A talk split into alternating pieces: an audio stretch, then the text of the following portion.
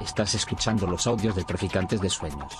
Traficantes.net. Pensamiento crítico para prácticas rebeldes. Traficantes de Sueños. Traficantes de sueños. Bueno, perdón la demora. Buenos días a todos. Eh, vamos a, a empezar esta mesa que a mí personalmente me da muchísimo, muchísimo placer para, celebrarnos, para, celebrar la existencia de, Monique Wittig y de su obra.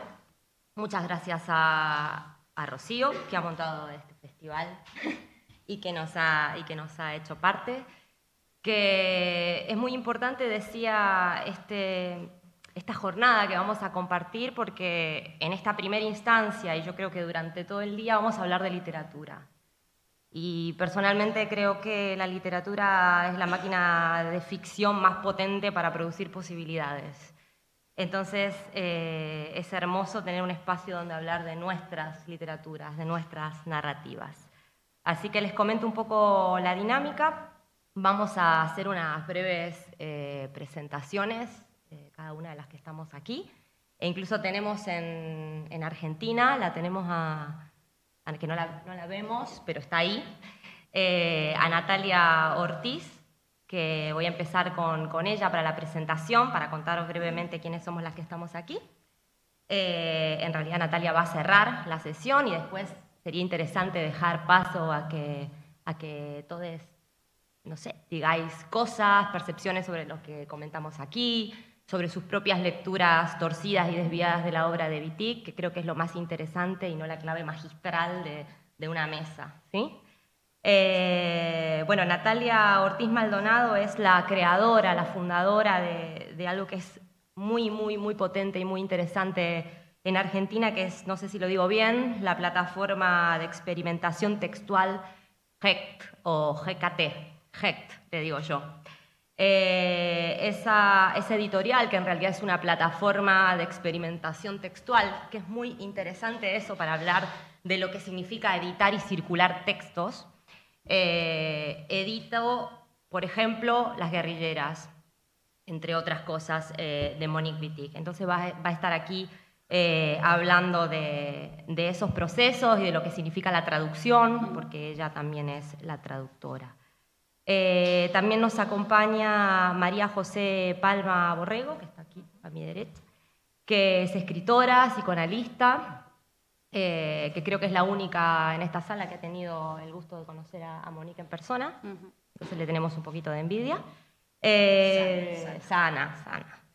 Eh, ha escrito un libro que, que lo tenéis para, para, para, consultar, que es en relación a la historia de, del movimiento de liberación de la mujer en Francia y también una crítica feminista al psicoanálisis y a la filosofía masculinista, ¿no?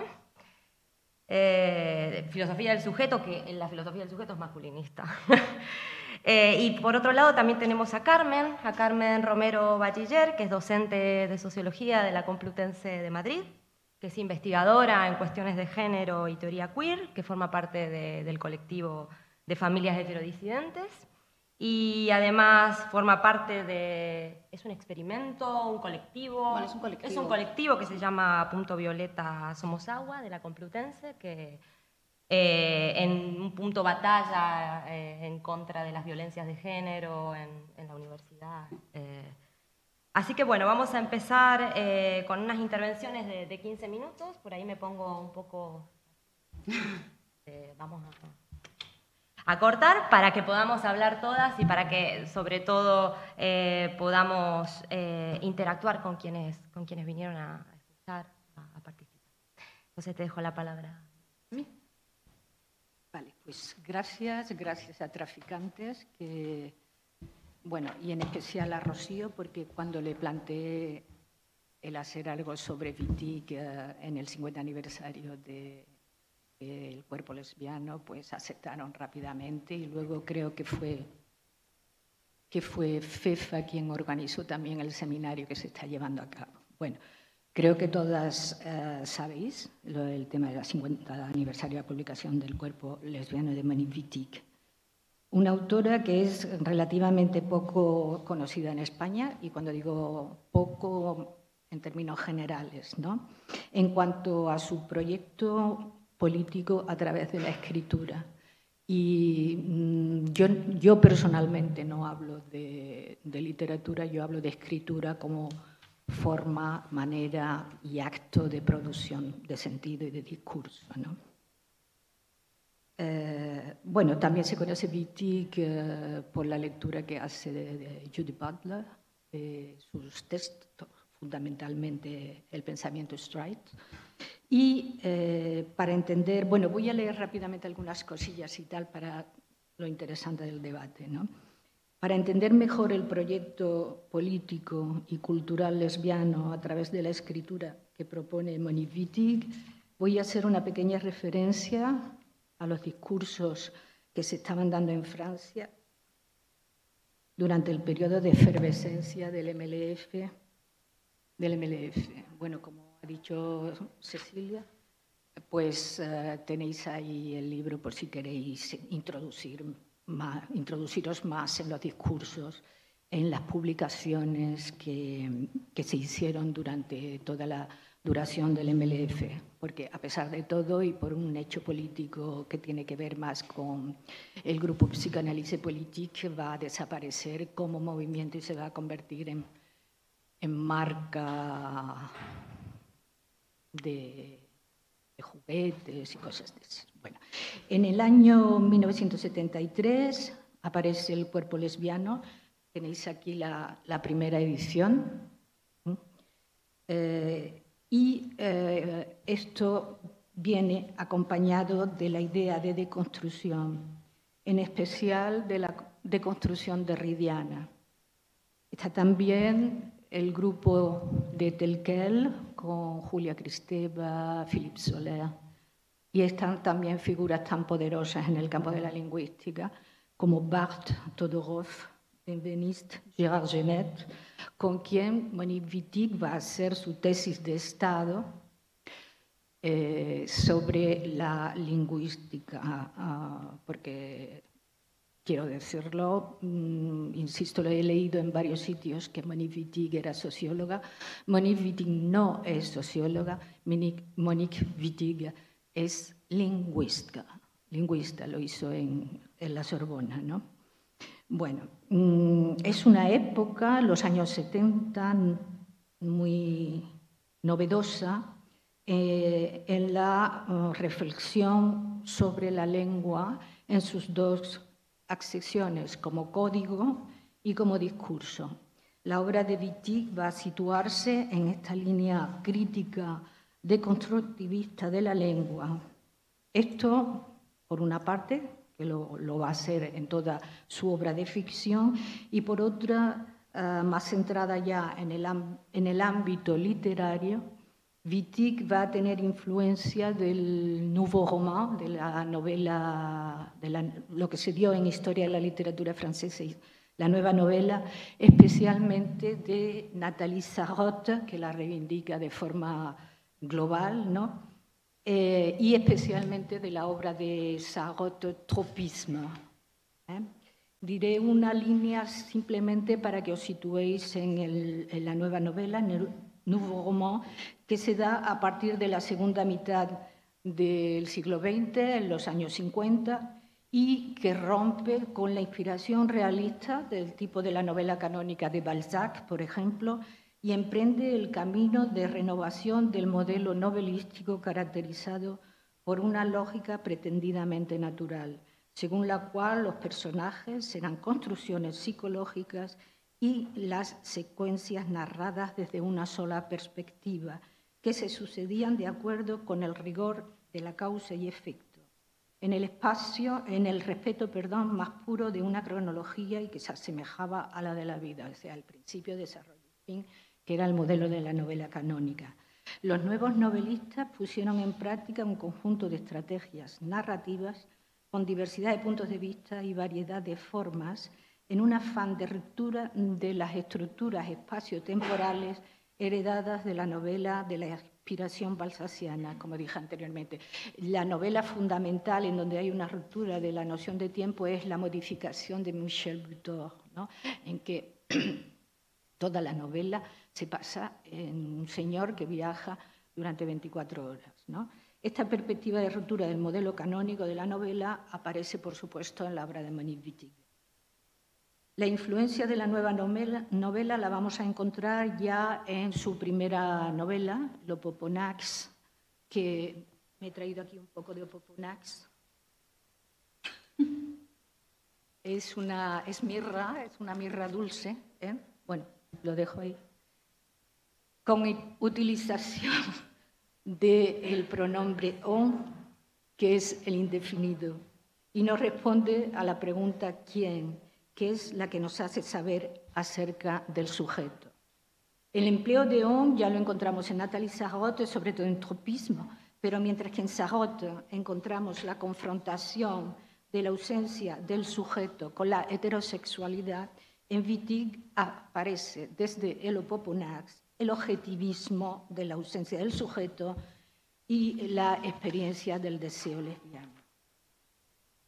Además de la influencia de Sarot, Monique Wittig recibe otra influencia que seguramente que la conocéis, que es la de Juna Barnum, amiga de James Joyce, que trabaja sobre todo en la abolición de esta categoría de sujeto. Cuando hablo de sujeto siempre lo pongo entre comillas, como para marcar una excepción. ¿no?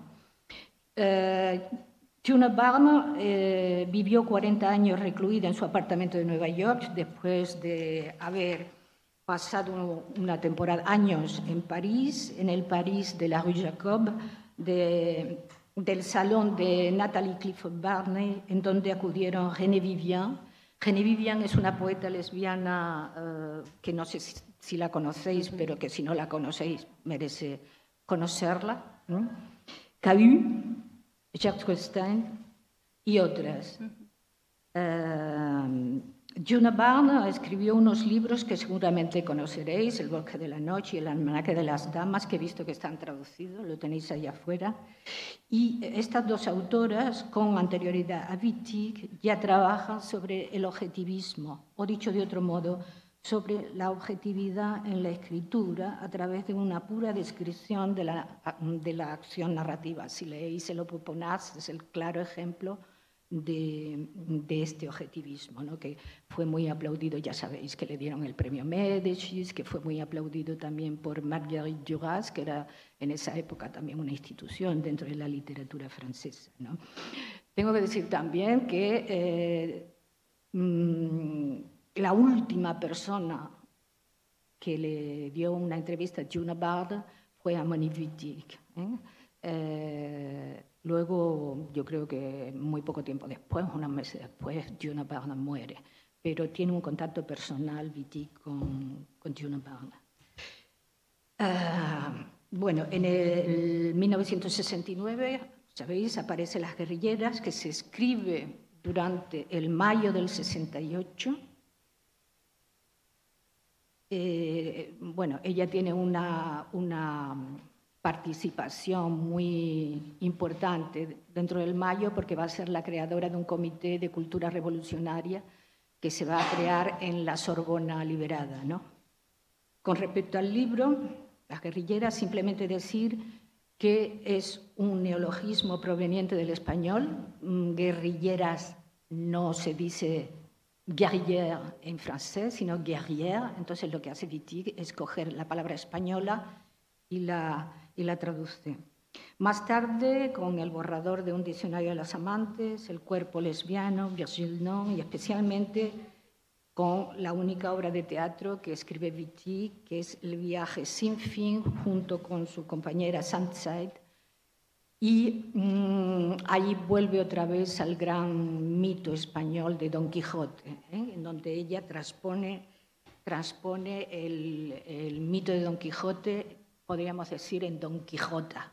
¿no? Don Quijota, una Quijota lesbiana, acompañada de una panza, Doña Panza, también lesbiana, que bueno, en el 2022 fue, en el 2022 fue puesta en la, Casa de la Poesía en París, fue puesta en, escena por, mm, seguramente que la conoceréis, Adèle Haenel, que fue la una de las protagonistas del retrato, ¿no? Adele tanto Adele Nel como Céline Sciamma son grandes, grandes lectoras de, Monique Wittig. Eh, con respecto al cuerpo lesbiano, me centraré solamente en algunos de los elementos que a mi entender son fundamentales en el proyecto de escritura política lesbiano de Monique Wittig. Lo primero que podemos decir con respecto a la novela, El cuerpo lesbiano, es que el título es una transposición en términos lesbianos de un versículo sorprendente, pero es así, de un versículo del Evangelio de San Juan, en donde dice, y la palabra se hizo carne y, y habitó entre nosotros. Y efectivamente la palabra, el verbo, y me apuro, de Wittig se hace cuerpo en la narración y se hace carne lesbiana una carne que nos habita o puede habitarnos. Aquí vemos claramente cuál es el proyecto de Viti, que es el de resignificar una parte o toda de los elementos fundamentales de los discursos hegemónicos que van a configurar la cultura patriarcal heterosexual para crear una cosmogonía y una filiación, en definitiva, un universal lesbiano creado por una nueva epistemología feminista en donde la binaridad sexuada no exista. Wittig no nos habla solamente del género como construcción sociocultural, sino que nos descubre también el velamiento que el género gramatical masculino ejerce sobre el femenino. Estoy hablando del género gramatical, sobre el femenino en la lengua.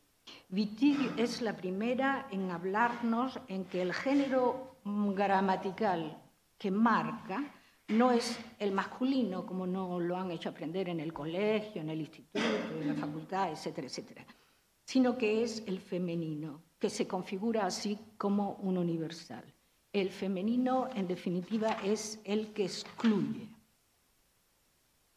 Em, sino pensarlo, ¿no? Cuando decimos un masculino, pues puede haber chicos y chicas. Y eh, cuando decimos, por ejemplo, niñas, pues está marcado y excluye al otro, al otro género. Del título pasaré al texto narrativo, pues se trata en efecto de un relato que pone en evidencia lo íntimo del cuerpo tanto en su expresión deseante como en la manifestación más arcaica de éste, como es en la devoración, la violencia del cuerpo sobre sí y sobre la otra como alteridad lésbica. El cuerpo lesbiano representa un cuerpo fragmentado en la expresión del deseo lésbico del amor y de la muerte. En realidad, el cuerpo de Wittig vehicula una pasión que se diluye entre el erotismo y la muerte en el sentido de Georges Bataille, al que cito, un mundo en el cual ya no quedaría razones para el terror, un mundo en el cual el erotismo y la muerte se encontrarían según sus modos de encadenamiento de una mecánica. Se trata de que el hombre sí pueda superar, subrayo, superar, bueno, está subrayado en el texto, lo que le es pauta, pueda mirarlo de frente Wittig, lectora de batalla, que nos trae también la mirada, elemento originario que construye la alteridad en el cuerpo lesbiano. Y la cito. Con tus mil ojos tú me, M barra, eh, miras, tú lo haces y soy yo. Bueno, ya sabéis, la y, bueno, je, uh, barra o e, ¿no? Yo no me muevo, yo tengo los pies completamente hundidos en la tierra del suelo. Yo me dejo conmover por tus diez mil miradas, o si tú prefieres, por la mirada única de tus diez mil ojos. Pero esto no es lo mismo. Una mirada tan inmensa me conmueve todo el cuerpo. La página 10 de, la traducción de pretextos. Ya, vale. La expresión del cuerpo, la escritura del cuerpo es minuciosa, interna, y en este sentido es en el que digo que es también íntima, como en la expresión del funcionamiento de este. Por ejemplo, la descripción de músculos, cartílagos, cara, piel, clítoris, los pies, los nervios, los ojos, las órbitas, etc. En definitiva, se trata de un cuerpo escindido, doblegado y apropiado por un patriarcado feroz, cuerpo que en su recorrido narrativo acompaña al deseo y también al intento de hacer de este cuerpo lesbiano y de lo íntimo representación y acción política. Pero lo que encontramos también en el cuerpo lesbiano es un cuerpo devorante, la fragmentación corporal y la boca, lo más arcaico en nuestras relaciones sexuales, y vuelvo a citar a Wittig en la traducción española de. Yo empiezo por la punta de tus dedos, yo mastico las falanges, yo trituro los metacarpos, los carpos, yo humedezco tu muñeca, arranco, desgajo los pifes del húmero, yo me lo como, yo me alimento de ti, mi muy deliciosa. Bueno, yo lo pongo esto en una devoración originaria del cuerpo de la madre, de la madre amante y del amante. Bueno, como me queda tiempo, me salto algunas cosas, bueno, en donde yo trabajo la fragmentación de ese yo. En la época hablábamos de la colonización patriarcal del sujeto, el sujeto de las mujeres o del sujeto femenino y del incipiente sujeto lesbiano que se va a desarrollar ahora. Eh, bueno, ya para acabar, eh, El cuerpo lesbiano es el texto más íntimo de Monique Wittig, está ligado a la deconstrucción formal de la textura del texto y la normalidad del cuerpo, pues al igual que podemos ver una cierta descomposición del cuerpo y de sus humores, también la vemos en lo que respecta a la sexualidad y a la identidad. Así Wittig subvierte la marca del género, pues este no existe en la representación corporal que ella establece en el cuerpo lesbiano. Y de esta forma es en su trabajo de escritura en donde se manifiesta más radicalmente su posición política de revuelta y de contestación. Por otra parte, Wittig pone en evidencia una narración colectiva, lo vemos especialmente en las guerrilleras, pero sin dejar de hablar de ella ella. ¿Quién es ella? De su íntimo, como vemos también en el Opoponax. Podemos decir que Wittig se sitúa en una paradoja, en una negación y denegación entre lo que es y lo que no quiere ser. Esta vocación del colectivo de colectivizar las voces de la escritura, Wittig la recoge de su experiencia del mayo del 68. Como dije, bueno, en la sesión del 24, en donde hablé más explícitamente de otros textos de ficción de Wittig, para ella el trabajo de escritura contra el enemigo Strike consiste en construir un caballo de Troya, metáfora que utiliza en su tesis y como ella misma dice, la literatura para poner el desorden ahí donde el desorden se instala. Y más tarde, con respecto a lo Poponá, sigue afirmando, el libro está construido a trozos, como cuando se nos viene a la cabeza los recuerdos. Estos no son lineales, como tampoco lo es la imaginación ni la memoria. Eh, quisiera destacar la importancia de leer a Wittig hoy y me atrevería a decir que leer hoy en este país en donde los discursos del feminismo igualitario, del que no comparto nada a no ser su aspecto jurídico, se ha convertido en hegemónico. Digo la importancia de leer a Wittig porque en ella podemos encontrar la concordancia entre lo privado, lo íntimo y lo político, entre el anclaje de la realidad y el exilio, entre la ficción y la teoría por este orden. Y ya, de verdad que acabo ya, eh, en una reflexión del 2001, cuando, um, bueno, Wittig manda o desde Tucson un prólogo para la mm, publicación del pensamiento Streit para la edición Amsterdam.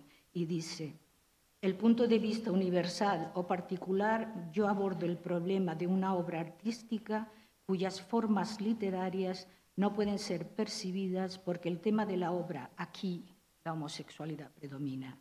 En El caballo de Troya trato el lenguaje como material bruto del escritor, y del impacto violento que puede tener las formas literarias cuando son innovadoras. Bueno, muchas gracias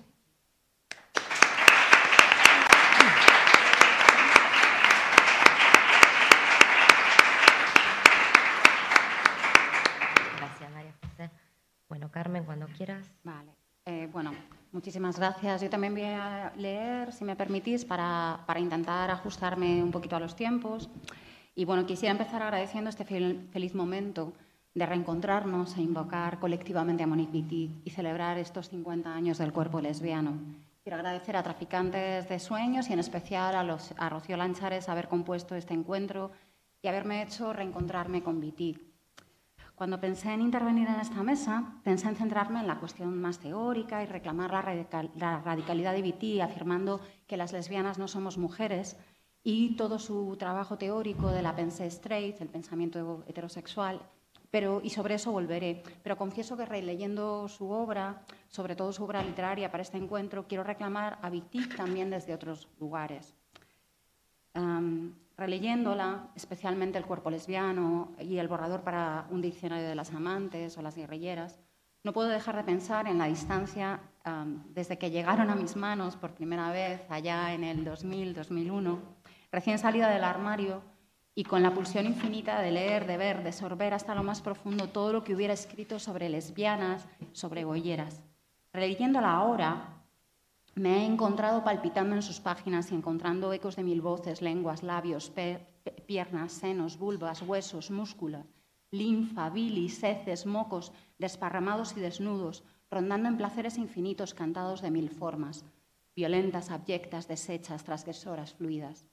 Las sexualidades boyeras, los deseos, eh, los cuerpos descubiertos con una fuerza que me siguen atravesando y ahora hablándome con el sonido de distintos cuerpos y voces de amantes a lo largo de estos años. No puedo dejar de pensar en Vitig, ah, escribiendo, sintiendo, gozando en la isla griega de Lesbos.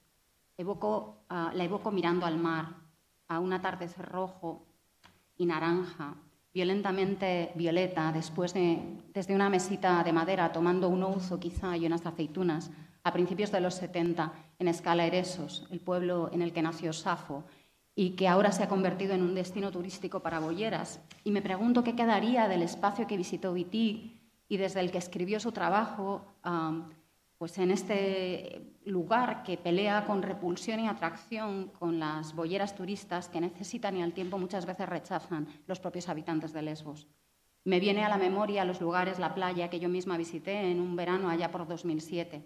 Y también pienso en los refugiados llegados a sus otras costas que miran al este y pienso en Moira, tantas veces incendiada, y en la violencia del mar y las denegaciones de asilo y el reforzamiento de las fronteras. Y creo que tiene sentido cuando Viti eh, quiebra dichas fronteras y denuncia la dominación naturalizada del dualismo de los sexos y su dialéctica perversa para escapar, la lesbiana como una esclava prófuga que, capaz de visibilizar el binarismo y sus opresiones para inventar nuevas genealogías, horizontes, lenguajes, mitos que nos hagan pensables, que nos permitan soñar y vivir más allá de los marcos impuestos. Y quiero comenzar leyendo precisamente el inicio del cuerpo lesbiano, donde creo les despliega con enorme fuerza ese lesbianismo radical, materialista, alejado de la promesa esencialista de la diferencia sexual y de los labios que hablan juntos de Irigaray y del marco del psicoanálisis, con el que rompe de forma radical y que denuncia como parte de las madres frente al mundo de las hijas, de las amantes, en el borrador de un diccionario de las amantes. Dice en el inicio del cuerpo lesbiano, en este infierno dorado, adorado, negro, despídete de mí. Eh, voy a utilizar el signo barrado porque en todos los mis yo siempre utilizo la barra. Uh, mi muy hermosa, mi muy fuerte, mi muy indomable, mi muy sabia, mi muy feroz, mi muy dulce, mi muy amada, de lo que ellas llaman el afecto, la ternura o el gracioso abandono. Lo que aquí ha sucedido ninguna lo ignora, no tiene hasta ahora nombre, que ellas lo busquen si tienen absoluta necesidad, que se lancen a un asalto de hermosas rivalidades del cual yo me desintereso casi completamente, mientras tú puedes con voz de sirena suplicarle a alguna de brillantes rodillas que acuda en tu ayuda. Pero lo sabes, ninguna podrá soportar verte con los ojos revulsionados, los párpados recortados, tus intestinos amarillos humeantes extendidos en las palmas de tus manos, tu lengua escupida fuera de tu boca los largos hilillos verdes de tu bilis deslizándose sobre tus senos, ni una podrá soportar oír el oír tu risa baja, frenética, insistente, el estallido de tus dientes, tu alegría, tu dolor, la vida secreta de tus vísceras, tu sangre, tus arterias, tus venas, tus huecos, habitáculos, habitáculos, tus órganos, tus nervios, su estallido, su brote, la muerte lenta, descomposición, la peste, la devoración por los gusanos, tu cráneo abierto, todo le será de igual modo insoportable. El cuerpo lesbiano es un largo poema en prosa o un conjunto de poemas en prosa que articulan un diálogo y encuentros a veces literalmente amordiscos entre un yo, mi barrado y un tú fuerte que aparece como interlocutor al mismo nivel en una narrativa que desborda los límites del cuerpo, el amor, del deseo. Es también, como en otras ah, tantas otras obras de Wittig, un ejercicio de reflexión sobre los lugares de enunciación que señala, denuncia y busca reocupar desde el universal, como el Opoponás que ha, mencionado María José, eh, con el ON francés y en las guerrilleras, con el ellas, en ambos casos como mecanismos para sacudir el lenguaje y recuperar lo universal desde lugares que lo desplacen del asentamiento de los hombres, como esa, ah, ese lugar del universal supuestamente no marcado. Como afirma en la marca del género, que está en la colección del pensamiento heterosexual y otros ensayos, Destruir las categorías del sexo, de la política y la filosofía, destruir el género en el lenguaje o al menos modificar su uso, es una parte de mi trabajo como escritora. Para Wittig es fundamental ocupar el universal porque, según afirma, citando a Marx y Engels en la ideología alemana, es el mecanismo que tiene cada nueva clase que lucha por el poder para lograr su objetivo ya que debe presentar sus intereses como interés común de todos los miembros de la sociedad y para ello debe concebir su pensamiento como universal, presentarse como el único razonable, el único universalmente válido. Por eso rechaza hablar de ah, mujer o mujeres como sujeto, porque según afirma, es el equivalente a esclavo. En el cuerpo lesbiano, el yo, Barrado, es un yo lesbiano que articula la figura de la lesbiana como esa esclava prófuga del pensamiento heterosexual, de esa institución, de ese sistema de dominación que crea los sexos, hombre y mujer, en relación dialéctica. Wittig dirá en la marca de género lo siguiente sobre este sujeto, el sujeto eh, que aparece en el cuerpo lesbiano. La barra del yo del cuerpo lesbiano es un signo de exceso, un signo que ayuda a imaginar un exceso de yo, un, yo exaltado. El yo se convierte en algo tan potente en el cuerpo lesbiano que puede atacar el orden heterosexual en los textos y abordar lo que llaman el amor, los héroes del amor y lesbianizarlos, lesbianizar los símbolos, lesbianizar los dioses y las dioses, lesbianizar a los hombres y a las mujeres. Ese yo puede ser destruido en un intento, en el intento y resucitado. Nada se resiste a ese yo o a ese tú que es lo mismo su amor, que se distribuye por todo el universo del libro como un flujo de lava imparable. Son las palabras de, de. A Wittig le, preocupa el uso del género en el lenguaje, como, ah, decían antes no solo por reclamar ese universal, sino porque afirma que es el único elemento del léxico que se refiere al grupo oprimido y, por tanto, erradicar las relaciones que construye en los textos, agitar los sujetos y reocuparlos, tendría el potencial de perturbar la estructura del lenguaje y su funcionamiento, y con ello de las relaciones sociales que le acompañan y reclamar el deseo boyero con toda su intensidad, con una fuerza que desgarra, con una intensidad que arrasa con todo, que se apropia de lo abyecto y lo resignifica, lo ocupa saboreándolo con deleite, que reclama las experiencias sexualmente intensas, donde aparecen situaciones que ahora identificaríamos dentro del BDSM o de relaciones de no monogamia consensuada, por ejemplo, es parte de lo que hace en el cuerpo lesbiano.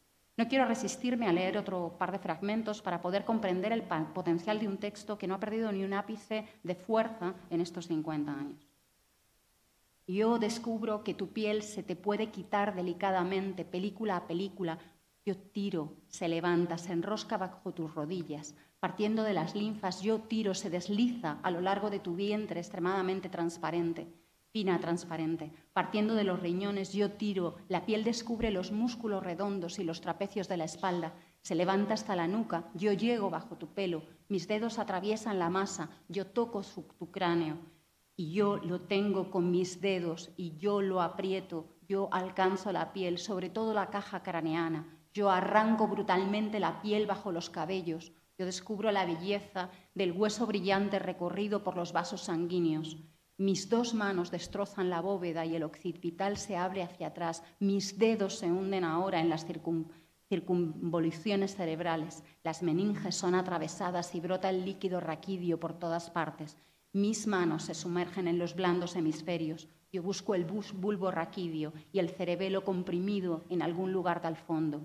Yo te tengo toda entera, ahora muda, inmovilizada, con tu grito bloqueado en tu garganta, tus últimos pensamientos frenados tras tus ojos en mis manos. El día no es más puro que el fondo de mi corazón, muy, muy, querida. Y el último trozo que voy a leer de eh, al cuerpo lesbiano. Tu pelo es del todo negro y brillante. Es el intervalo de las largas mandíbulas descubriendo los dientes Perdón, en el intervalo de las largas mandíbulas descubriendo los dientes reconozco tu sonrisa ambigua, infinita. Tus orejas tiesas se mueven y se agitan. Mi mano al posarse sobre tu flanco cubierto de sudor eriza tu piel. Yo recordo todo tu espinazo con dedos ligeros o mis manos se hunden en tu piel. Yo toco tus mamas duras, las aprieto en mi mano. Tú incorporada sobre tus patas por un instante rascas el suelo con una de ellas. Tu cabeza pesa sobre mi nuca, tus caninos muerden mi carne en lo más sensible. Tú me retienes entre tus patas, me obligas a apoyarme sobre mis codos, me haces volverte la espalda, tus mamas se apoyan contra mi piel desnuda. Yo siento tu pelo tocar mis nalgas a la altura de tu clítoris, trepas sobre mí, me arrancas la piel con las garras de tus cuatro patas, me invade un gran sudor cálido y de pronto frío. Una espuma blanca se extiende por tus befos negros. Me vuelvo, me agarro a tu piel, yo cojo tu cabeza entre mis manos, yo te hablo. Tu gran lengua pasa sobre mis ojos. Tú me lames los hombros, los senos, los brazos, el vientre, la vulva, los muslos. Llega un momento en que enfebrecida me tomas sobre tus espaldas mi loba, con mis brazos alrededor de tu cuello, mis senos, mi vientre apoyados sobre tu piel, mis piernas apretando tus flancos, mi sexo saltando sobre tus riñones y te pones a galopar. Este cuerpo lesbiano que se despliega inundándolo todo se opone de forma radical a la figura de la mujer o las mujeres.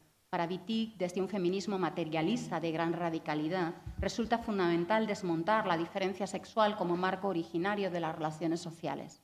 Como afirma en la categoría del sexo, la ideología de la diferencia sexual opera en nuestra cultura como una censura, en la medida en que oculta la oposición que existe en el plano social entre los hombres y las mujeres, poniendo a la naturaleza como su causa.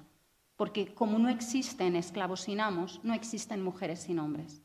Y las categorías de mujer y hombre difuminan y ocultan un sistema de dominación que atraviesa los órdenes político, económico e ideológico, presentándolos como cuestiones esenciales y naturales como afirma de nuevo en la categoría del sexo, porque no hay ningún sexo, solo hay un sexo que es el oprimido y el otro que oprime. Es la opresión la que crea el sexo, no al revés. Ojo, aquí llamada para navegantes desde posiciones transexcluyentes, repito, es la opresión la que crea el sexo y no al revés.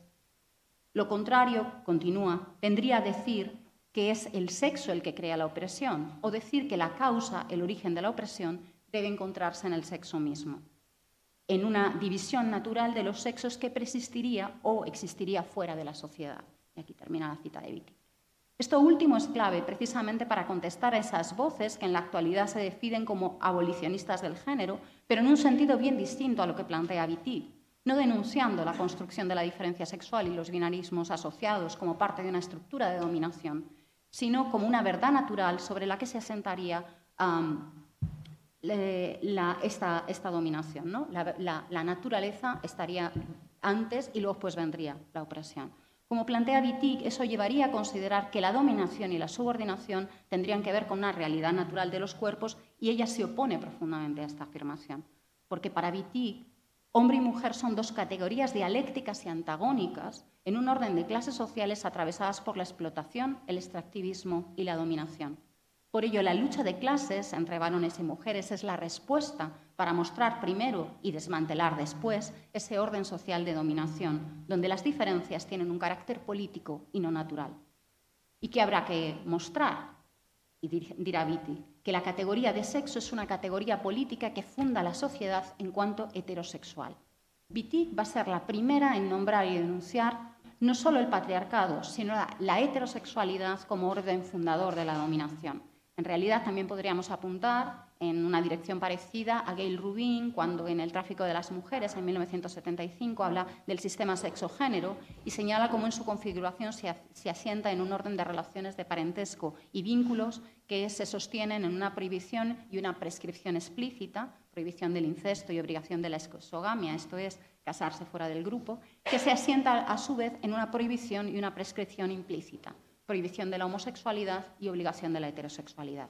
Para Wittig, la heterosexualidad es el marco que establece las relaciones de dominación entre hombres y mujeres, y el foco estaría ahí precisamente, en las relaciones. No se trata, y cito a Wittig de nuevo, de ser, digamos, de una esencia, de una realidad natural, sino de relaciones, ya que las mujeres y los hombres son resultado de las relaciones. Las mujeres son construidas por este orden ah, heterosexual para reproducir, dirá la especie, es decir, la sociedad heterosexual. Y se produce así una apropiación tanto del trabajo reproductivo como productivo de las mujeres. Ahora hablaríamos de trabajo de cuidado y sostenimiento de la vida y también del trabajo remunerado en el marco de una sociedad capitalista, extractivista y depredadora. Más aún, una apropiación de las mujeres como personas físicas por medio del contrato del matrimonio que Wittig Ah, vincula al del contrato de un obrero con su empresario. Además, las mujeres, perdón, además las mujeres deberían realizar en este marco heterosexual un servicio sexual forzoso dentro y fuera del matrimonio. De este modo, Wittig afirma que la categoría del sexo es la categoría que une a las mujeres porque ellas no pueden ser concebidas por fuera de esa categoría. Solo ellas son el sexo, afirmará. Y sin duda, la categoría de sexo apresa firmemente a las mujeres. Ojo, entendiendo sexo como resultado de la dominación heterosexual y de las relaciones que la configuran, nunca como realidad natural o biológica previa a la opresión. Por eso, para Viti, y cito de nuevo, deberíamos destruirla, comenzar a pensar más allá de ella. Debemos destruir los sexos como realidades sociológicas si queremos empezar a existir, porque la categoría de sexo es una categoría que determina la esclavitud de las mujeres. Para que quede claro, y ya voy acabando, eh, eh, que el planteamiento de Wittig no es en absoluto asimilable a las posiciones transexcluyentes actuales, baste esta referencia de No se nace mujer cuando denuncia algunas tendencias del movimiento feminista y lésbico en su época por rescatar el mito de la mujer. Esto nos emplaza a luchar dentro de la clase mujeres, no como hacen otras clases por la desaparición de nuestra clase, sino por la defensa de la mujer y su fortalecimiento. En la esencialización que realizan de la categoría mujer, al tiempo que afirman que quieren abolir el género, justamente fortalecen la categoría mujer y establecen férreas líneas para sustentarla e impedir que tales líneas queden cuestionadas, es justo el planteamiento contrario al que realiza Wittig. Para Wittig tenemos que abandonar el mito de la mujer, que además resulta profundamente excluyente, porque ¿sobre qué mujeres está construido? ¿A quiénes deja fuera? Como se ha visto históricamente y se ha denunciado por mujeres feministas negras como Angela Davis, las mujeres negras no contaban como verdaderas mujeres. Y este ejercicio se hacía muchas veces extensivo a mujeres racializadas y colonizadas del sur global, mujeres que no entraban en el marco del matrimonio heterosexual o mujeres de la clase obrera. Por eso ah, resulta tan provocador, resultó tan provocador cuando Viti afirmó que las lesbianas no somos mujeres, una afirmación que continúa resultando radical a día de hoy como afirma en este párrafo de cierre eh, de No se da nace de mujer, con el que cerraría la intervención, y lo, leo ah, directamente. Pero destruir la mujer no significa que nuestro propósito sea la destrucción física del lesbianismo simultáneamente con las categorías de sexo, porque el lesbianismo ofrece, de momento, la única forma social en la cual podemos vivir libremente. Además, lesbiana es el único concepto que conoce que está más allá de las categorías de sexo, hombre y mujer, pues el sujeto designado, lesbiana, no es una mujer, ni económica, ni política, ni biológicamente. Lo que constituye a una mujer es, es, una relación social específica con un hombre, una relación que hemos llamado servidumbre, una relación que implica obligaciones personales, físicas y también económicas, asignación de residencia, trabajos domésticos, deberes conyugales, producción ilimitada de hijos, etc. Una relación de la cual las lesbianas escapan cuando rechazan volverse o seguir siendo heterosexuales. Somos desertoras de nuestra clase, como lo eran los esclavos americanos fugitivos cuando se escapaban de la esclavitud y se volvían libres. Para nosotras esta es una necesidad absoluta. Nuestra supervivencia exige que nos dediquemos con todas nuestras fuerzas a destruir esa clase, las mujeres, con la cual los hombres se apropian de las mujeres. Y esto solo puede lograrse por medio de la destrucción de la heterosexualidad, como un sistema social basado en la opresión de las mujeres por los hombres, un sistema que produce el cuerpo de doctrinas de la diferencia entre los sexos para justificar esta opresión. Muchísimas gracias.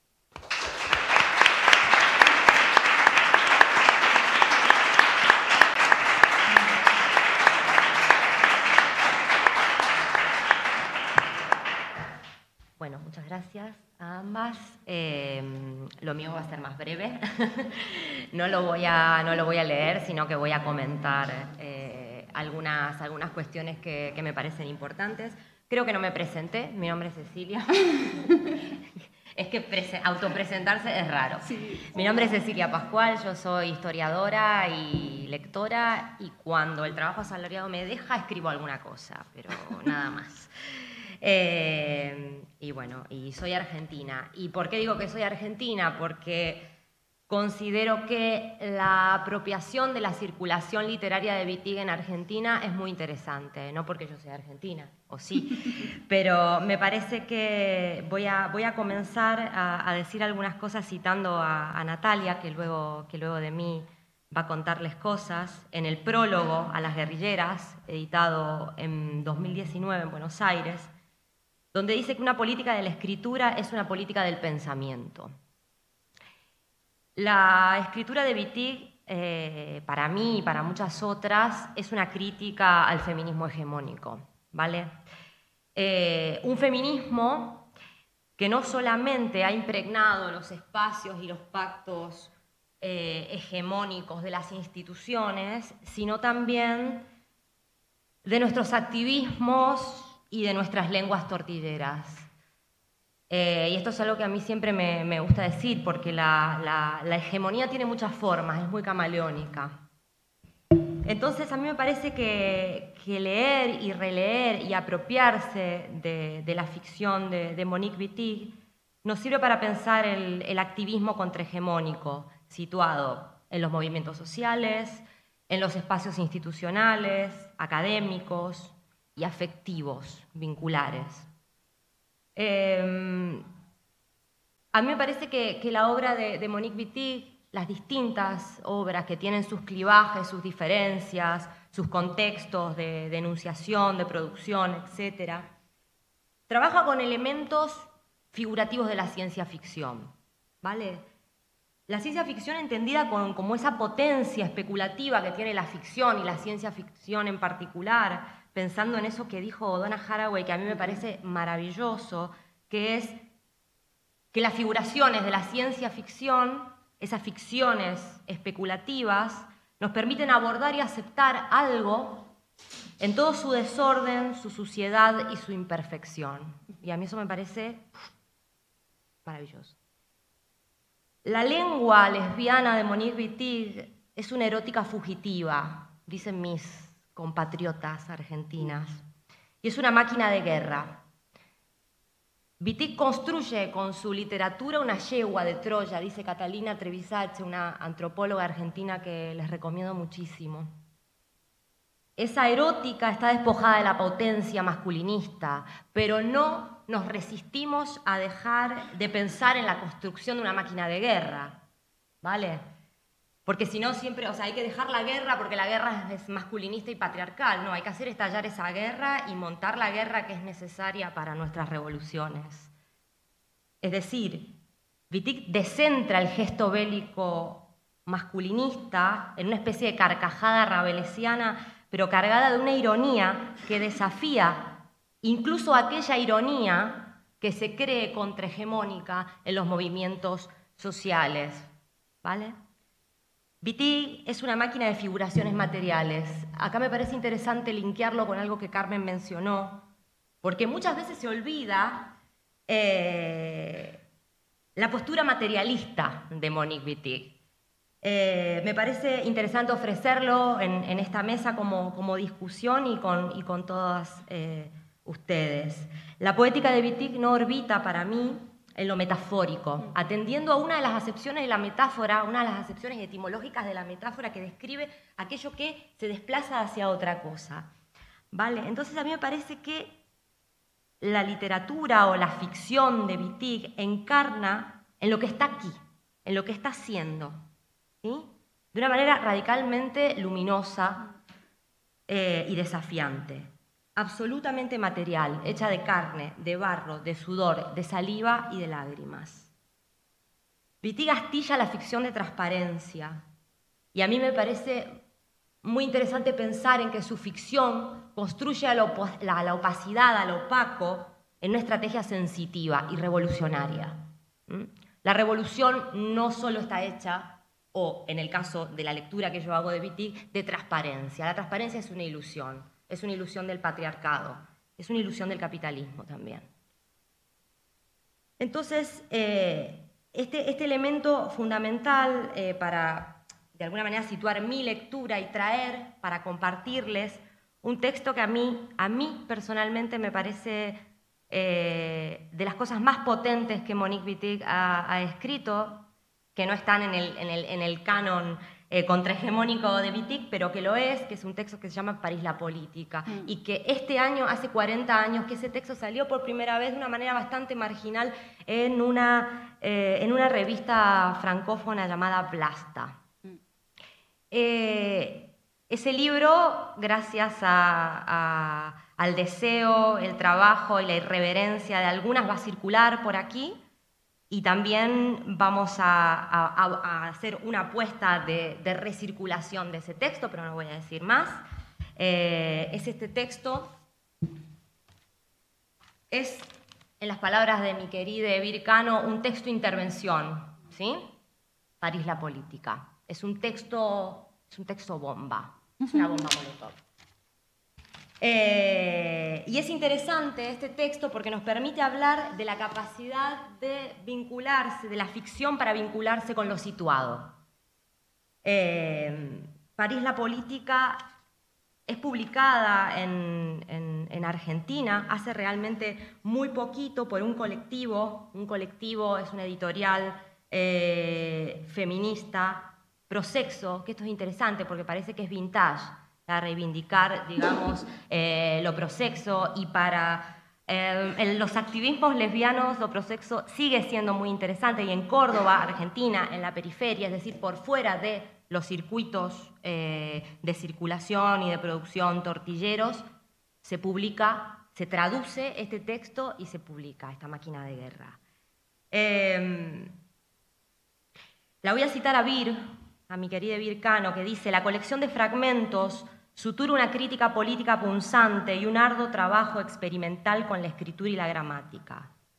Y voy a citar también a otra activista que, conocéis, que es Val Flores, que prologa esta edición y que el proyecto de, coedición con esta, editorial cordobesa también incluye este, este prólogo de Val Flores. Dice, a través de una serie de fragmentos aferrados al fracaso y al destrozo, Wittig lubrica una crítica incisiva a un fanatismo esclerotizado en un credo militante que aúlla en los colmillos de la manada, que también desgarran hacia adentro. Wittig en este texto compone una serie de figuraciones encarnadas en, algunas lesbianas, que son las judas, las celosas, las extranjeras y las ocupantes de sillas pequeñas. Y, construye un carnaval está situado en la ciudad, en la ciudad donde se desatan, se desata la política. Wittig entonces fragua imágenes de lo posible, digo yo. Y en ocasiones lo posible es la desazón, la furia, el desamparo y la incomodidad. Entonces, eh, a mí me parece interesante, solamente quiero leerles un pedacito de este texto que que van a poder disfrutar. Eh, y dice, a ver por dónde empiezo. Lo voy a leer entero. A ver cuánto me... Lo voy a leer entero. El carnaval. Si hay alguna duda de que esto es un carnaval, le grito ni bien la veo a lo lejos, frena. Y que antes de seguir, sepa que hay que tener estómago. De hecho, incluso se ofrecen las tripas como globos. Algunos están hechos de secal de buey, otros son de secal de cordero. Las formas son diversas, aunque lo hinchado tenga rasgos en común en cada una de nosotras. ¿Qué decir de estas vejigas, sino que todo el tiempo intenta que, las consideremos faroles? Eso es lo más patético, mucho más que el hecho de que emanen hedora grasa cocida cuando el sol las calienta durante horas. No obstante, nos amontonamos alrededor de ellas y nos quedamos pasmadas. Da pena verlo y oírlo. Ah, si tuviera una barba para arrancármela de irritación, de cólera o de ansiedad como Carlomagno. Porque el entusiasmo que a todas cada una les constriñe las tripas le da al carnaval un aspecto siniestro. Los vientos arremolinados muestran espacios vacíos y otros donde todas se aglutinan, bullen, se agrupan, se agitan, zumban. Frenen es un suplicio, verlo y oírlo pero el placer de las asistentes debe ser inmenso si lo juzgo por sus rostros. Les chorrean hilos de baba de las comisuras de la boca, están mojadas de sudor y de lágrimas. Entonces, lejos de regocijarme con sus arrebatos, los encuentro detestables. Las tripas explotan una detrás de las otras. Si se trata de las tripas, ahora han estallado todas y cuelgan. Respiramos. Los cuerpos despojados de sus estados de trance se mueven nuevamente en libertad. Entonces nos regocijamos y ya no hay más un espíritu afligido, no, ni siquiera para decir que allí hay una masa en trance alrededor de una tripa estallada. Quisiera irme, refugiarme, descansar del movimiento y el ruido, ir a casa. Pero es aquí donde vivo, en pleno carnaval. Y cuando me maltratan o insultan, no puedo irme, como se hace en un teatro si no nos gustan los insultos de los actores. Así durante los días, las semanas, los meses, los años, tal vez las nuevas tripas son dispuestas en la base, una tras otras estallan y cuelgan, se las reemplaza, no se hartan. A mí me parece que hay algo eh, de revisar las pasiones tristes ¿sí? de la política, de nuestros activismos boyeros y tortilleros situados. Y yo soy argentina, pero vivo en Madrid. Entonces, la historia de los activismos, de nuestra construcción de lo político como bolleras también es mía. Entonces, leer París la política es leer las genealogías de nuestros activismos, aquí, en Madrid. Revisar las ficciones locales, las ficciones locales que hablan de la política. Rocío ha escrito un libro para revisar, para contrastar sobre las pasiones tristes, sobre las historias tristes de los activismos. Hay que desubicar la escritura de sus contextos culturales, decía Silvia Molloy. Y eso es lo que a mí me parece que la escritura de Wittig nos habilita, la ironía carnavalesca. Pensar en cartografiar esas pasiones tristes que entrelazan los espacios de la política en estas latitudes y que nos dan la vida.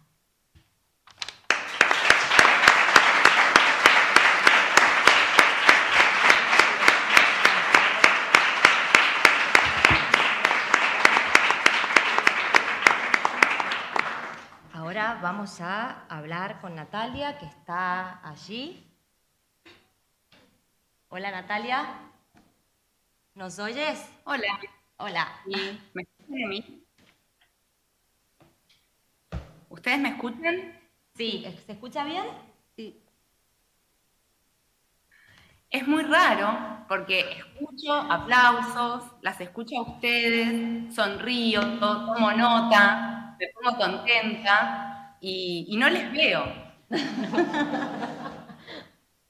Imagino que son muchos, porque escucho muchas risas, muchos aplausos, pero todo esto es un ejercicio político vitigiano de imaginación, porque yo estoy en Buenos Aires, recién ahora empieza a amanecer, me levanté a las 5 de la mañana, en un ejercicio arriesgado, debo decir.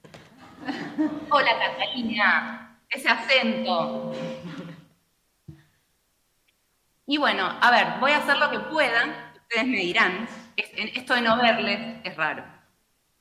Primero, principal e importante, porque la gratitud es algo que se en público, eh, y yo les quiero agradecer profundamente, no solo en mi nombre, porque el nombre propio no significa nada, sino el nombre de las muchas que ahora están durmiendo, este, pero saben que estoy aquí y están contentas Y les quiero agradecer, eh, de verdad, a Rocío fundamentalmente, que fue la que me tuvo que soportar, la invitación a esta fiesta vitigiana.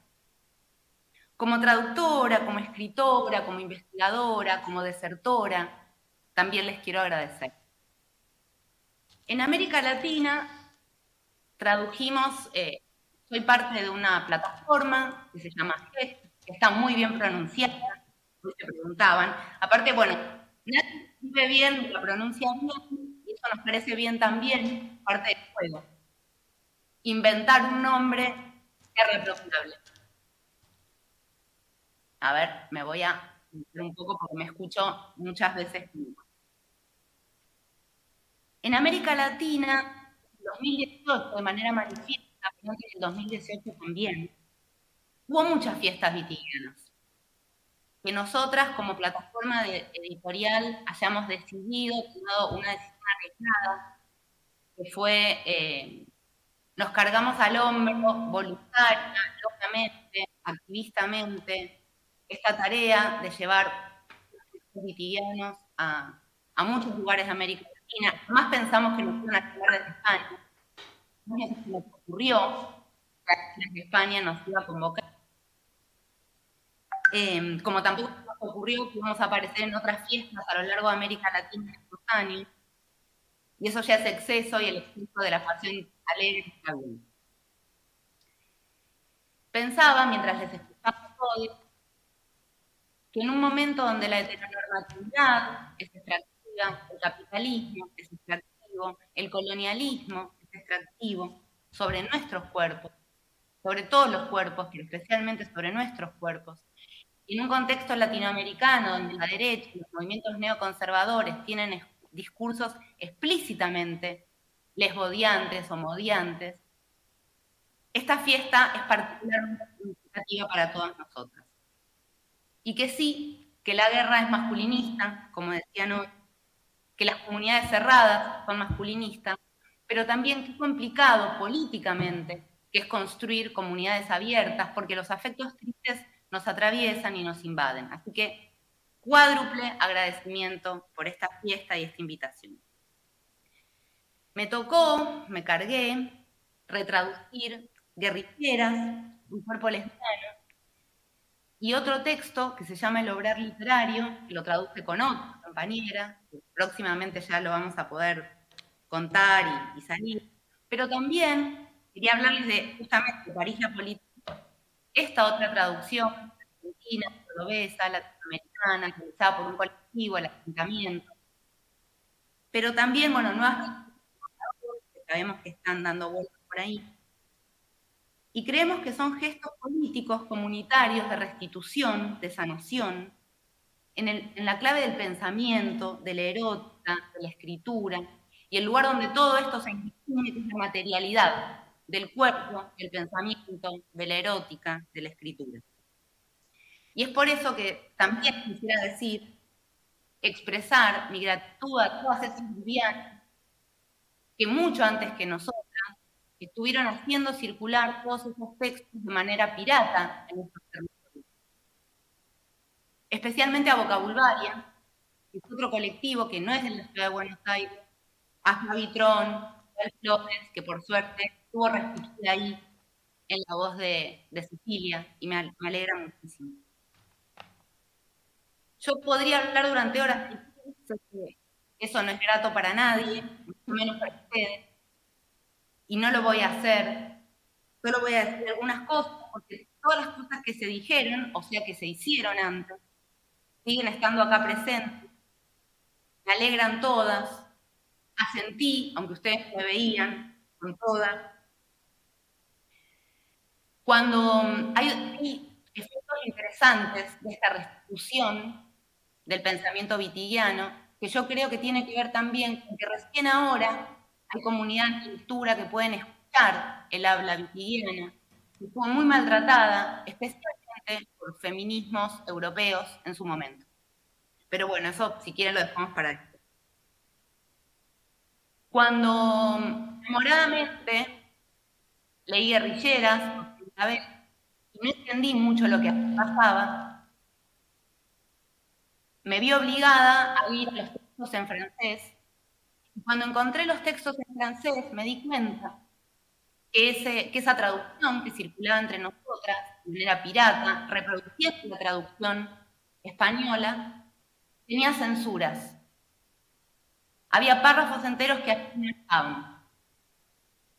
Y que todos esos efectos, todos esos párrafos que allí no estaban, eran justamente estaban lecturas transodiantes. En ese momento y en la sociedad de mi casa, de esta misma mesa desde la cual les estoy hablando, que tomamos la decisión de traducir todo guerrillera. Que fue nuestro primer proyecto, ya de 2018 aparte, 2019 finalmente. Por otro lado, este texto regresa a España, o sea, porque, una, porque lo tradujimos por un lado, porque entendíamos, que nos, parecía política, discursiva, corporalmente, complicada la, la de esos textos, de esos párrafos enteros, que entiendo que fueron traducidos en el postfranquismo, y entiendo la política que tuvo ese editorial en suprimirlos, pero también los queríamos retraducir porque queríamos que una lesbiana nos hable en nuestra lengua situada lesbiana Queríamos que nos diga vos en lugar de tú. Queríamos que nos diga vulva o concha en lugar de coño. Entonces, que ahora esa traducción o esas traducciones regresen a España, quirificadamente, extrañadamente, en un lenguaje que es propio e impropio, también me parece un gesto maravilloso que aún no hemos evaluado, aún no hemos pensado.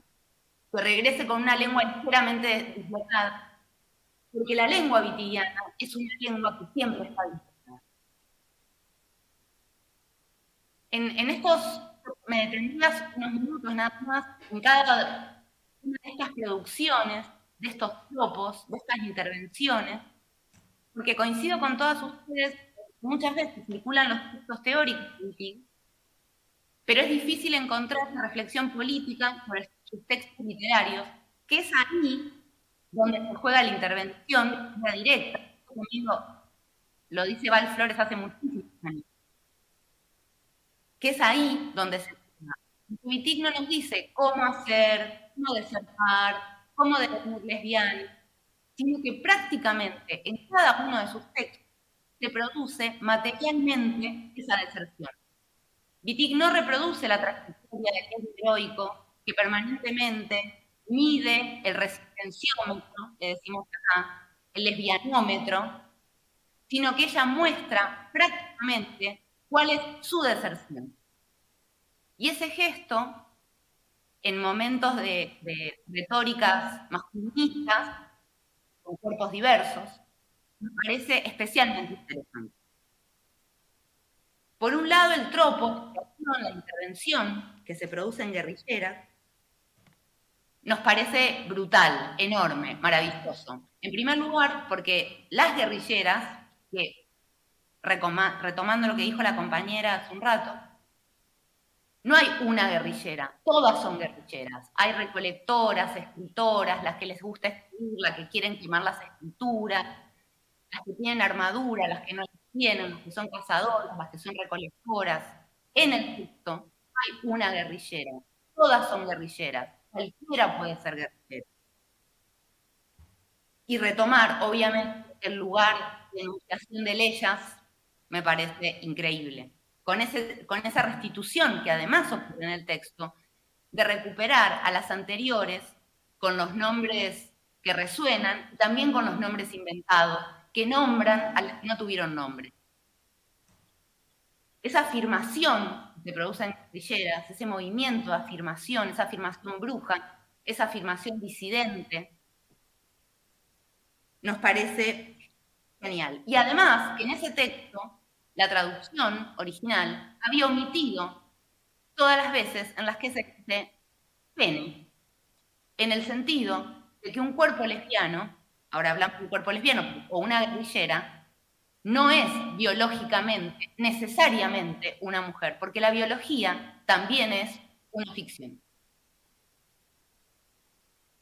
El tropo amante, que es el tropo que aparece en el cuerpo lesbiano, vuelve a producir, o sea, en ese poema erótico, yo suelo pensarlo, quizás ustedes lo compartan, como el poema erótico más largo del siglo XX. No, soy historiadora, así que, y menos la literatura, así que no puedo decir que es el poema erótico más largo del mundo, pero claramente es el poema erótico lesbiano más largo del mundo. En ese yo se impugnan categorías fundamentales de la manera heterosexual de pensar. Y la primera, que yo creo que, que hay que volver una y otra vez sobre esta manera, es la idea del yo individual y del cuerpo individual. Se suele preguntar, ¿qué es lo que puede un cuerpo? Bueno, un cuerpo no puede nada, porque un cuerpo, es esta ficción, que es el cuerpo heterosexual como un cuerpo, no puede nada. El cuerpo lesbiano no es un cuerpo heterosexual. Y como no es un cuerpo heterosexual, su erótica no se agencia la misma manera en la que se agencia la erótica heterosexual, que asigna ciertas zonas, pene, senos, vulva, en el cual, en el guion de la erótica heterosexual. La erótica no hay un cuerpo heterosexual ni un cuerpo, ni la erótica lesbiana ni la erótica heterosexual. Fundamentalmente, la erótica heterosexual, no gay, se podría reproduce el guion del polo fuerte, el activo, que es el varón, del polo débil, es el pasivo, que es la mujer. Y como en todos los tropos cotidianos, se nos invita a desertar del polo hombre-mujer, de la paridad del par hombre-mujer. La erótica lesbiana deserta, la política deserta, la erótica deserta, el cuerpo lesbiano es un cuerpo desertante, un cuerpo que desertó ya, sino que es un cuerpo que permanentemente deserta. No deserta, como el borrador, al desierto, una lesbiana es aquella que no está sola. Esa deserción no es un salto misterioso al vacío. Es algo que se produce mientras ocurre y que no deja de ocurrir. No hay una buena manera de ser lesbiana, porque ser lesbiana es movimiento. Siempre se puede estar mejor, ser mejor lesbiana, ser menos heterosexual, ser menos capitalista, ser menos colonialista. El contacto lesbiano, entonces, no es el de la erótica vital, sino que son los miles de contactos. La erótica lesbiana no se limita a esa escena infinitamente reproducida por el porno heterosexual, a esa escena mecánica, la erótica lesbiana desborda esa escena y llega a escenas que podríamos decir de la vida cotidiana. Es una erótica como la de Audre Lorde. Es una erótica que en lugar de ser solamente la muerte, esa pequeña muerte, es permanentemente muerte y renacimiento. Y como dice Audre Lorde, puede encontrarse en el humana-humana, humana, humana animal, humana diosa, humana escritura. No es la fértil pequeña erótica heterosexual. Es una erótica de superficie. El cuerpo lesbiano es un cuerpo infinito. Y por supuesto, no es un cuerpo biológicamente asignado como mujer y de repente desea mujeres. Las interpretaciones tan odiantes nos parecen alarmantes en un contexto como los nuestros, como entiendo que hicieron las compañeras antes que yo, es importante esta permanente apelación a lo no transodiante de Vitil, pero también a lo lesbiano, más allá de Vitil. El tercer tropo que aparece en el obrar literario, en esta tesis de la que también hablaron las compañeras, es el tropo de la vitiga escritora. Y es una vitig totalmente diferente a las otras en el tono y en el modo de la intervención. Cada intervención de vitig textual, sexual, es diferente a las anteriores, porque interviene en territorios y desestabiliza territorios diferentes. En el obrar literario, Wittig se nombra, dice yo escritora, y muestra, no con transparencia, pero sí de una manera políticamente deliberada, cuál es su modo de intervención sobre la escritura, o sea, sobre la materialidad. Nunca diremos lo suficiente, nunca insistiremos lo suficiente sobre el hecho de que las palabras son materiales y esta escisión que Wittig también desestabiliza entre mente y cuerpo, entre palabra y cuerpo, nunca volveremos lo suficiente porque nunca, o sea, nunca estamos hechas las palabras que hablamos, las que biográficamente escuchamos y de las que políticamente, dice Haraway, seamos capaces de inventar para nombrar lo que aún no tiene nombre. En este tropo, que se suma al, al tropo guerrillera, al tropo amante, al tropo de la parisina, que es el tropo escritora, se produce algo que me llama siempre poderosamente la atención, ahora estoy revisándolo un poco, me llama poderosamente la atención, es la manera en la que Wittig nos muestra sobrar nos muestra lo que hace y nos muestra cómo, para intervenir en la materialidad del lenguaje, es necesario entender hasta qué punto el lenguaje es algo que no es propio. En un momento, el cuerpo lesbiano ella dice, ¿quién dice yo? Ninguna dice yo, cualquiera dice yo. Se vuelve sobre esta operación en el obrar literario para entender hasta qué punto este lenguaje que hablamos y que muchas veces seguimos hablando sigue siendo un lenguaje de la guerra, sigue siendo un lenguaje que restituye el yo individual, sigue siendo un lenguaje que restituye el cuerpo individual y sigue siendo un lenguaje que restituye la heteronorma allí donde pensamos que la habíamos abandonado. Muchas veces vuelve. En este sentido, Wittig dice que como escritora, ella piensa que la escritora está, y Ursula Le Guin lo dice de una manera parecida, es interesante porque me no se han leído, la escritora construye un puente hasta la mitad, y llega hasta la mitad. Puede intuir, como yo les intuyo a ustedes ahora, estoy hablando frente a un cuadrado negro, puede intuir que hay otros allí está junto a otros que han hablado antes, que hablan a través de ella, y puede intuir esa comunidad de lectura que está allí enfrente, pero no puede darla por sentado, y en ese sentido toma un riesgo. Para mí, eso ocurre un poco en esta Lesbos imaginaria, que agradezco profundamente que se esté recreando en este momento, porque es Vitig, algo de Vitig, algo de lo Vitig, sin que sea un cuerpo ni un sujeto, que en este momento, por, algún, por, muchas razones, y creo que muchas se han dicho ya, nos está volviendo a hablar. En Grecia se decía que existía la nequía, era la capacidad de escuchar a los muertos a través de la escritura. Y los muertos a través de la escritura dejan de morir porque un texto es una entidad viviente. La voz vitigiana vive en la medida en la que la escuchemos.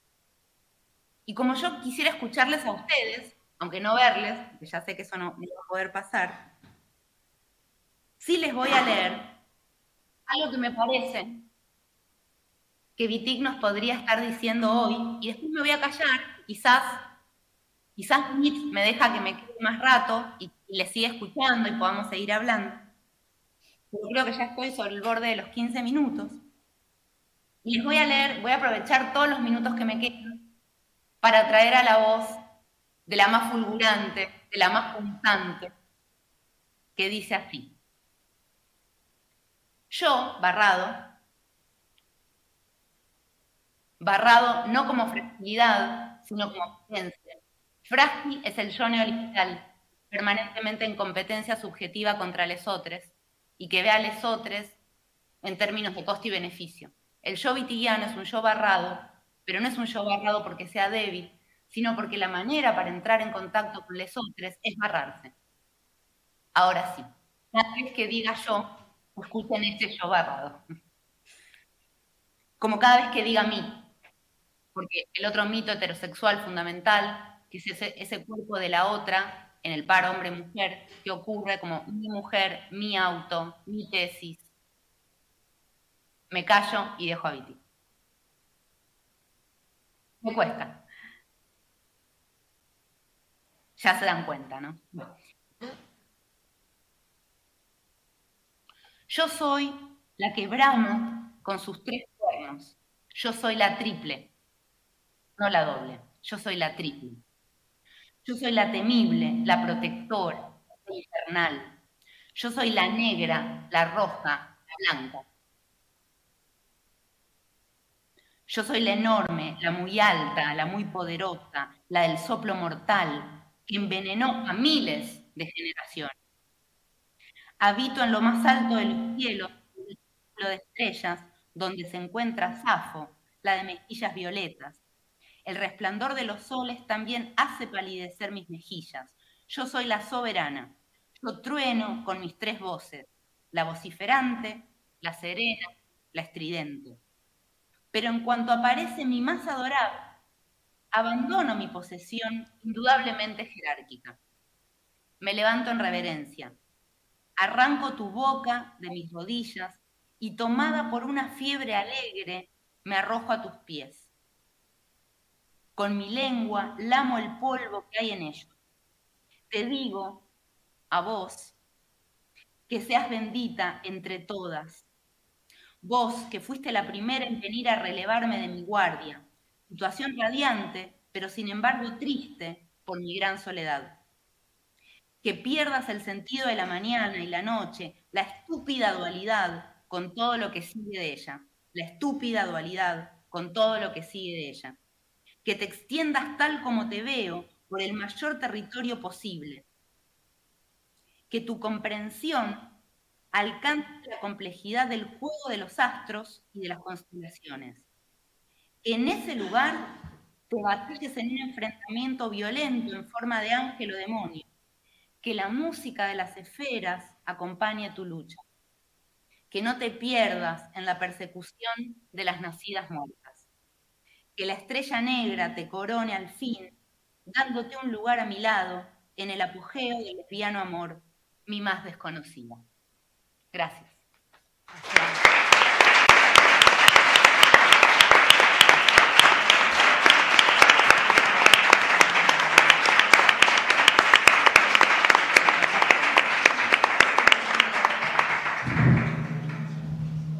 Que me pongo a llorar, Natalia, o sea, a este nivel.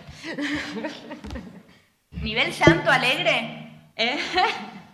¿Cómo? es un llanto alegre, Por supuesto, ¿cómo no podía ser otra manera en este momento? Eh, bueno, gracias a todas. Eh, me gustaría, tenemos unos minutitos, no, no nos podemos extender todo lo que quisiéramos, pero después pueden pasar cosas maravillosas, como que podemos abajo seguir hablando eh, por fuera de esta disposición, que, también es un poco acojonante. Así que si, tienen alguna, alguna pregunta, alguna intervención, alguna apreciación, como para cerrar, eh, sería bonito o que quieran preguntarle a Natalia, que, que, es la que no está por aquí, porque a nosotras nos podéis encontrar por aquí, pero les dejo la palabra.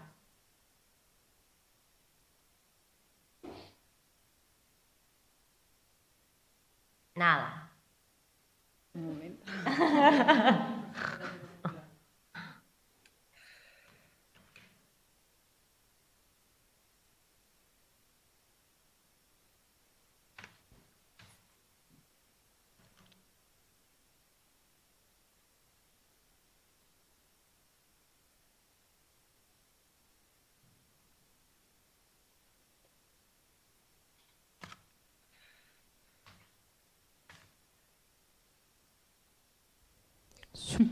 El silencio también puede ser político.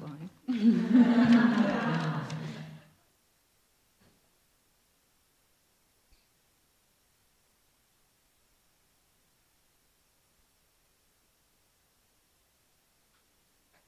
Seguro que tenéis que decir un montón de cosas. ¿Qué pasa? Que ahí hay No me mira.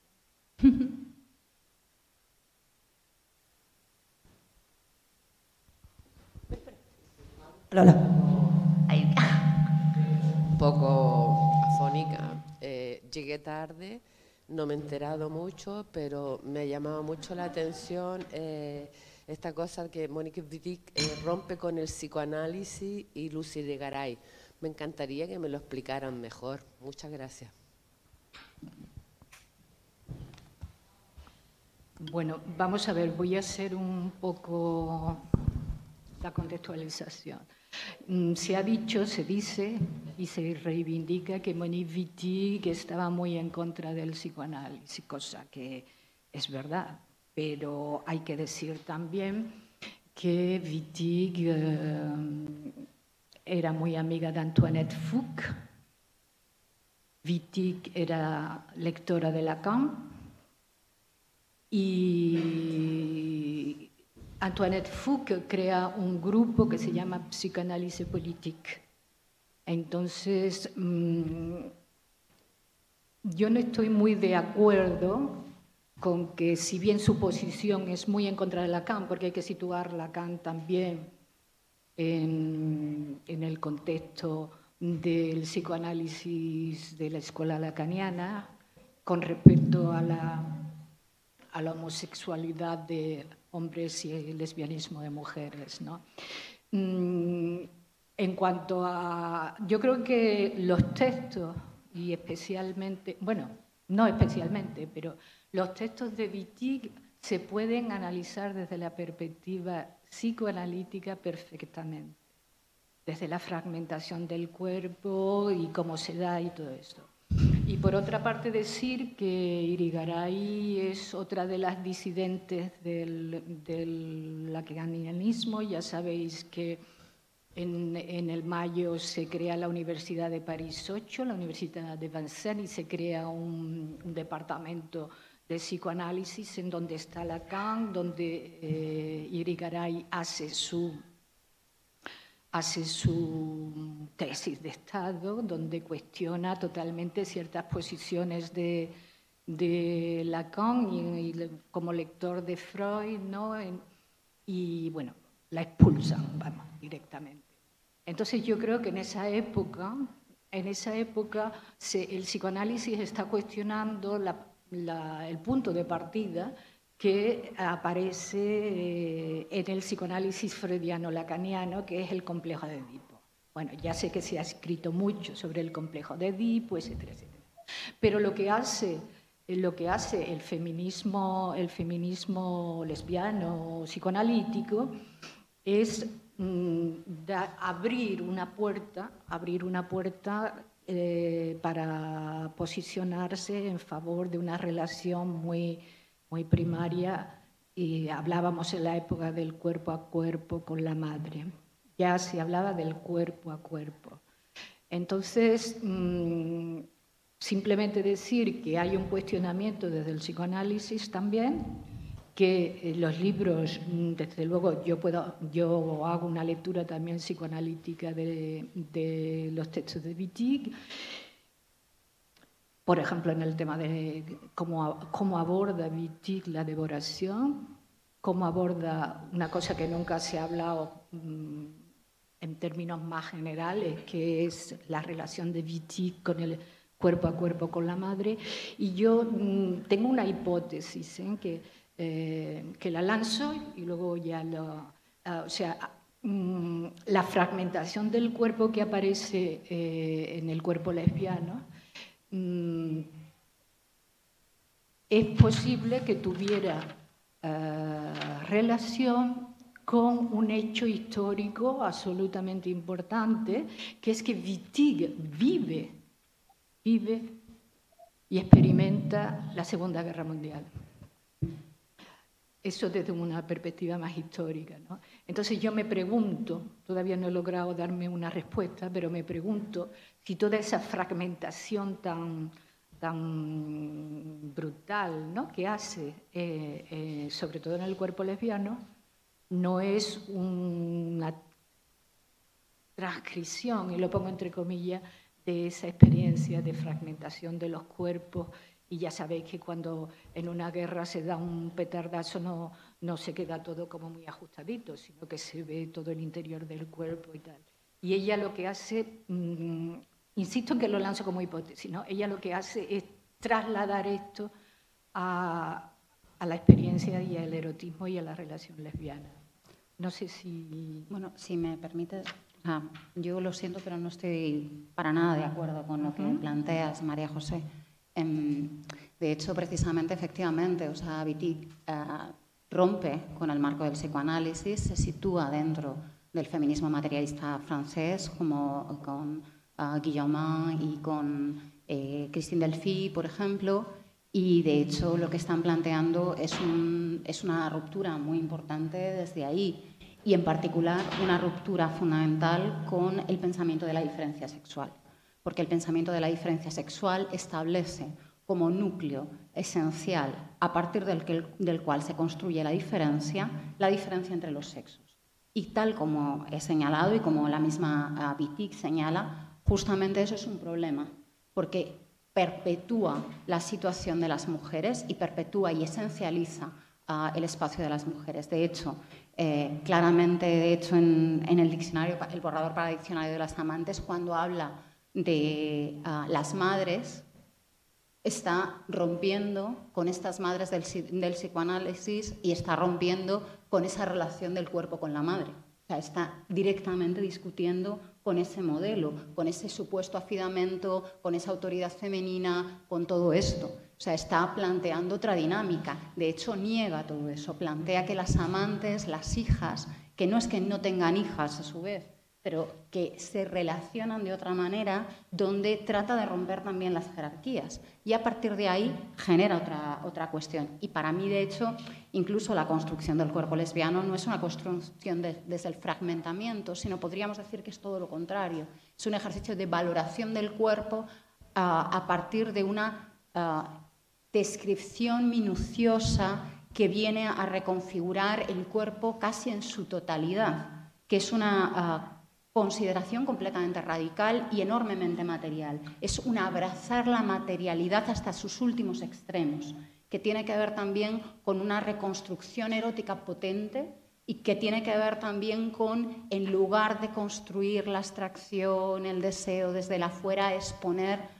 digamos, toda la carne en el asador, ¿no? De alguna manera es poner el cuerpo en primera línea, que de hecho para mí es, es algo que me parece... Perdona, en esta línea a mí me parece que epistémicamente... No es lo que dice, ¿eh? que no es excluyente. No digo que no. A mí me parece que epistémicamente, justamente, la, la, definición, más allá de que estamos hablando de, de su obra literaria, mm. también estamos hablando de, una, de, un posicionamiento epistémico donde esa división entre sujeto-objeto de la que el psicoanálisis, por más lectura transversal que se le pueda hacer, no puede efectuar por defecto. O sea, es que, es que hay una genealogía histórica en las condiciones de posibilidad del psicoanálisis y de las críticas feministas al, psicoanálisis que hay una dualidad que no se puede romper, digamos, y es, son condiciones de posibilidad y es un, es un concepto que no estoy diciendo nuevo, digamos, que hay una, una disposición genealógica para ello. Entonces, Epistémicamente es romper con sujeto-objeto. Epistémicamente es romper con la linealidad de la erótica de la madre, como el psicoanálisis explica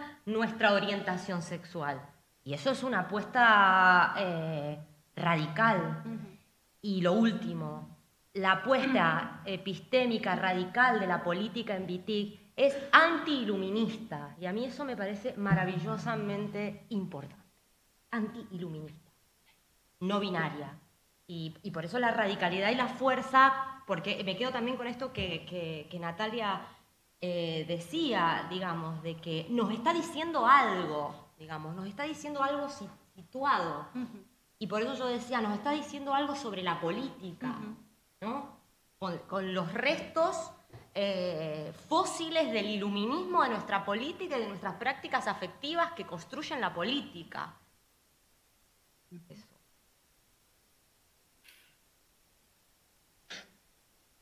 Es que esto para tirar bombas. Eso.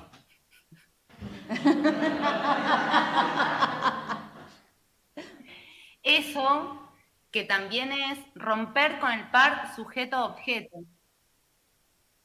Sí, o sea, porque Wittig epistémicamente lo que hace en cada texto, el efecto de cada texto, cuando decimos romper con el par activo-pasivo, en términos estamos hablando de la constitución del episteme de la modernidad.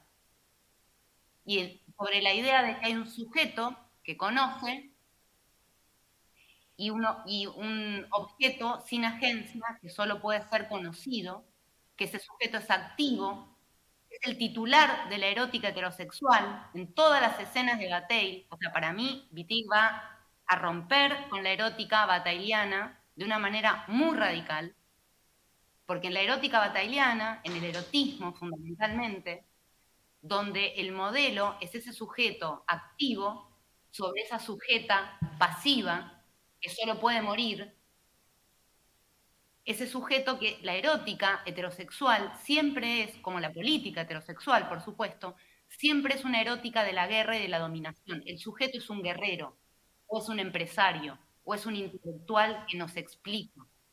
Y rompe con todas esas modulaciones de la masculinidad. Y fundamentalmente, creo que rompe o sea, con esta idea de la pasividad, de la femineidad, de la ternura asignada, y no deja ahí la nada o la violencia, deja la multiplicidad de cuerpos, nos está diciendo que tenemos una capacidad de ser afectables infinitamente superior a la que nos han dicho que teníamos, que somos que en nosotros vive lo humano, lo animal, lo mineral, la diosa, a mí me parece que en una hora podemos escuchar a Viti, porque se están produciendo todas esas estructuras políticas catastróficas y dolorosas en muchos casos, que estamos en un momento de ruptura tan grande y tan peligrosa, peligrosa por los efectos políticos de devastación sobre todos los cuerpos, pero especialmente sobre nuestros cuerpos. Y me pregunto si el psicoanálisis, como disciplina normativa, que requiere de unidad de normalidad, puede de alguna manera resultar prácticamente la ruptura vital. Me lo, me lo hago como una pregunta, porque de verdad no es una pregunta retórica. No sé si una disciplina normativa puede receptar la potencia y la desfachatez. ¿Se dice ahí desfachatez? Sí. La irreverencia vitidiana, no sé si se puede receptar en una, disciplina como el psicoanálisis, que requiere constitutivamente del par normal o normal. Para pensar vitidianamente tenemos que abandonar el par normal normal. Eso. Es un debate enorme, yo creo que es un, es un debate que igual tendríamos que, plantear, darnos esa, esa posibilidad de, de, discusión, porque tiene, digo, son, son paradigmas de, de comprensión y de situar que, que quizás necesitamos digamos, discutir. Yo, simplemente preguntaros que mm, la actividad política que plantea Vitic, con la cual estoy totalmente de acuerdo y tal, Mm, el intento de, llevar a cabo esa idea utópica del nacionalismo lesbiano, etcétera, etcétera, yo siempre me pregunto, eh, y le pregunté a, Christine y Lesseps, Yema, etcétera, ¿cómo se explicaría esa compulsión de repetición que tenemos y que, mm, hablando ya en otro orden de cosas, por ejemplo, en la historia hemos visto procesos revolucionarios que luego se dan la vuelta y ahora mismo estamos en un proceso, desde mi punto de vista, de ataque del patriarcado como muy fuerte.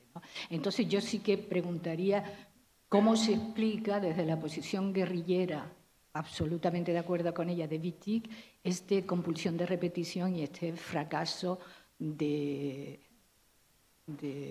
bueno, de la idea fundamental que tenía, que se tenía en la época sobre mm, las lesbianas somos maravillosas, geniales, estupendas, y vamos a crear un, cuerpo lesbiano territorial. en un lugar mítico. ¿no?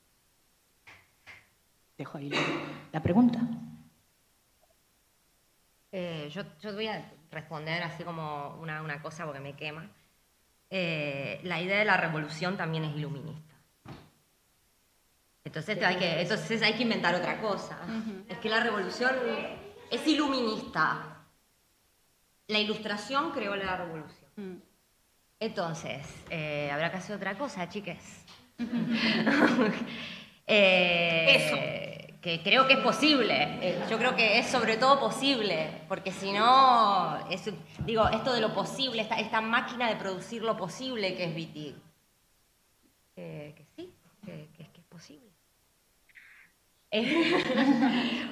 ¿Alguna cosa para, para, decir, para cerrar? otra línea de debate que retomaremos en algún otro momento cuando nos volvamos a encontrar.